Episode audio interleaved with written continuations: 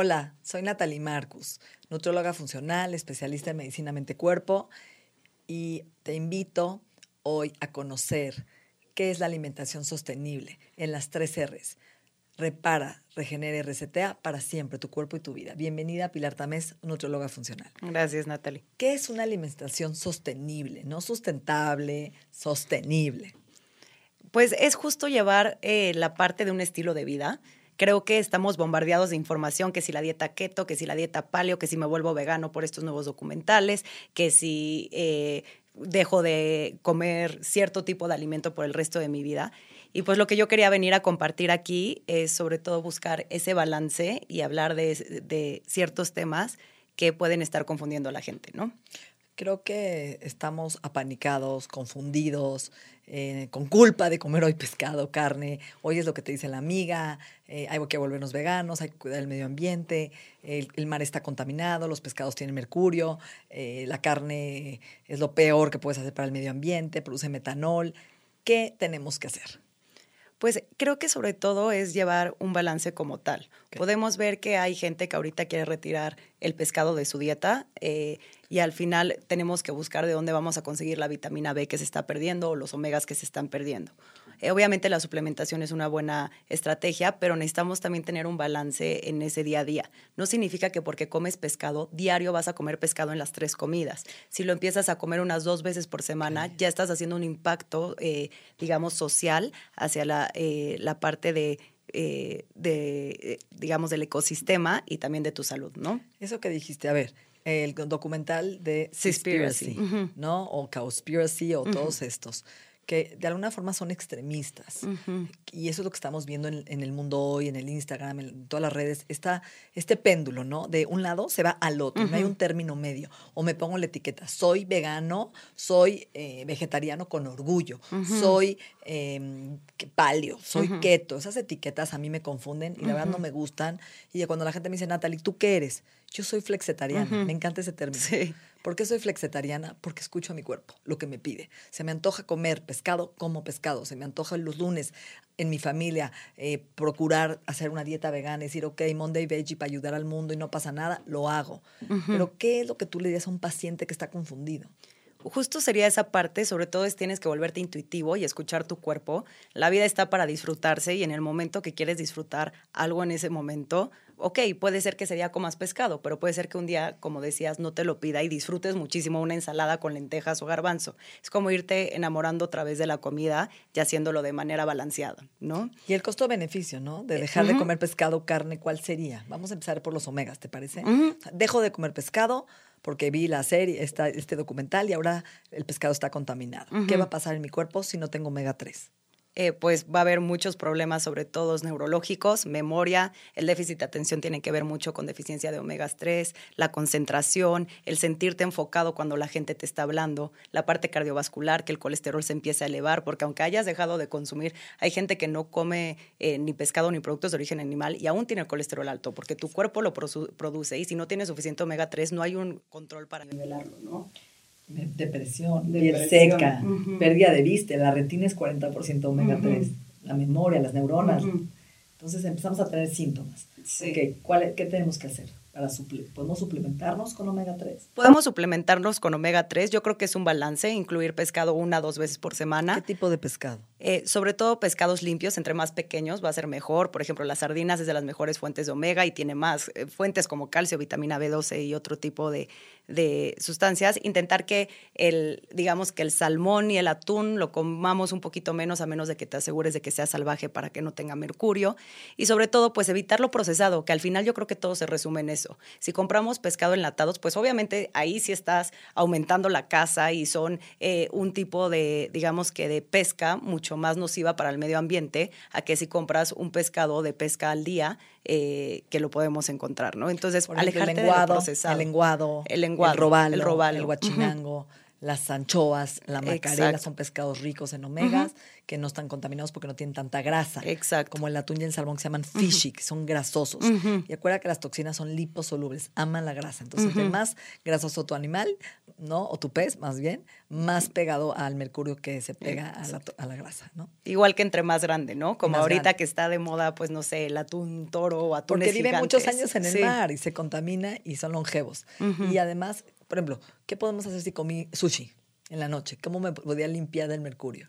Pues podrías incluir algún suplemento. Eh, yo recomendaría mejorar la parte de, digamos, de incluir algún suplemento que te desintoxique, que podríamos hablar de estos después, pero sobre todo es que tienes otra oportunidad de otra comida para ya consumir algo que pueda no tener tantas estas toxinas, ¿no? Pero en ese momento yo lo que hago es me tomo un puño de cilantro con el sushi, ¿no? Que limpia el mercurio, me tomo en la noche unas cápsulas de clorela y con de eso clorela. Ahora, carne, cuéntanos. De carne. ¿Es mejor comer lácteo o carne? Ok, ahí sí, digamos que los dos tienen un proceso industrial muy fuerte. Como sabemos, la carne, hay países que el 70% del metano en la, en la atmósfera se crea a través de la producción de carne. Entonces ahí yo diría qué tipo de carne, ¿no? Ya sabemos que existe esta carne de, de, digamos que de animales alimentados grass-fed, que al final no van a utilizar todos... A nivel de pastoreo. A nivel de pastoreo que comen pasto, estos animales pues no van a utilizar pesticidas ni nada, que todo esto hace que la tierra tenga más metano y por lo tanto a la hora de que se hace el proceso de la carne eh, expulse más metano, ¿no? Entonces, si vas a incluir carne, que yo sí recomendaría bajar el consumo máximo una vez por semana, una vez cada 15 días, sería eh, sí intentar buscar que sea de libre pastoreo para que podamos tener menos contaminación. Menos impacto. Ok, y los lácteos también contaminan. Los lácteos también. A mí como que me suena raro que hay todos estos documentales, Spears y todo, pero nunca nadie habla de los lácteos. Y simplemente porque viene en un envase ya es un elemento muy procesado. Simplemente para un proceso de pasteurización que aprueben, digamos que las instituciones para sacar tu producto pueden pasar hasta seis veces por pasteurización. Entonces ahí estamos gastando litros y litros de agua solo en un producto que la verdad es que te va a durar poquitito. ¿Cuánto le dura en México a la gente un, un queso chiquito? ¿No? Eh, un día con unas quesadillas ya se acabó. Entonces, creo que es más que nada lo que me preguntabas es ir encontrando este estilo de vida donde te alejas de lo procesado. Si viene en un empaque de plástico, vete más a lo limpio, vete más a lo que puedas ver un grano integral que tú puedas hacer o una proteína animal que compraste de una fuente sostenible, ¿no? Eso es súper importante. Creo que lo que acabas de decir es eso. O sea, el equilibrio es la conciencia y es en todo, ¿no? No solamente ahora, sino como carne porque decido que la carne eh, contamina y que quiero volverme vegano. ¿Qué puede pasar en mi cuerpo? Puedes tener deficiencias del complejo B, que son muy importantes. Si tienes una alimentación asesorada y de verdad estudias, claro que puedes llegar a tener un buen estilo eh, eh, vegano. vegano. Entonces, lo que sí vas a sacrificar va a ser eso, vas a sacrificar un poco los omegas, aunque ahí sí tenemos muchas fuentes vegetales de lo que lo podemos meter. Pero yo creo que el problema aquí es que la gente se pasa a ser vegano sin saber las consecuencias y sin saber qué hacer. Piensan que solo pueden comer harina refinada o un bolillo todo el día, que el bolillo es vegano y no va a tener nada, pero al final sigues buscando como la parte refinada, sigues buscando la parte procesada en lugar de irte a lo integral. Entonces, si una persona eh, quiere volverse vegana, no va a comprometer ningún nutriente si usa sus leguminosas, sus granos enteros, que vengan de tierra, que venga, digamos, con, muchos nutrientes, minerales. Excelente, cierto. Y, sabemos que muchas veces eh, solo el 10% convierte en la chilalinas en omega 3, EPA y DHA. Entonces sí pueden tener deficiencias de omega 3. Entonces el costo-beneficio sí mete pescado, aunque sea una vez por semana, ¿no? Trata, trata de buscar un pollo orgánico de preferencia, otra vez eh, de granja, nada de comer. ¿Qué pasa con los pescados que vienen de criadero? Eh, los que vienen de criadero también suelen utilizar más eh, químicos, sobre todo para que puedan estar bien, entonces yo tampoco los recomendaría tanto. Y también son peces estresados. Cualquier animal que esté estresado va a liberar toxinas a la hora de que sea su pesca o a la hora de que sea el momento en el que preparan el producto, ¿no? Entonces, el equilibrio y escuchar a nuestro cuerpo. Si te antoja comer carne porque tu cuerpo te lo pide, será por algo. A veces estás bajo en hierro, en B12, probablemente, ¿no? O ¿qué, otra, qué otra intuición podría venir? ¿Qué señal sería cuando estás deficiente, por ejemplo? Eh, pues simplemente, pues del hierro es muy fácil, ¿no? En cuanto te empiezan a salir ojeras y tú no eres una persona ojerosa, empiezas a estar muy pálido o en las mañanas no te puedes despertar, hay falta de energía, no te puedes concentrar. Eh, para gente que está estudiando algo, que le gusta leer, que ya no es misma, la misma capacidad que tiene de aprendizaje, eh, creo que es de las principales, digamos, cuestiones que puedes Síntomas. ver. Síntomas. Caída de cabello, muy común, en falta de hierro, inclusive mecha corta, mal humor, irritabilidad. Entonces hay síntomas que el cuerpo, el cuerpo va a hablar. Y que a veces sí podemos usar una buena suplementación, tomar nuestro complejo B, B12 eh, activado, podemos tomar omega de, alga, pero creo que eh, es más un estilo de vida. Y la forma de lograr un estilo de vida sostenible, como bien lo, dijiste, lo dijiste en este principio, es poder comer de todo con conciencia. Exacto. Y creo que también es importante que ya hablamos de la parte vegana, pero pues también existen los documentales como de Magic Pill que nos dicen hay que vivir la vida sin carbohidratos, hay que irnos a keto totalmente.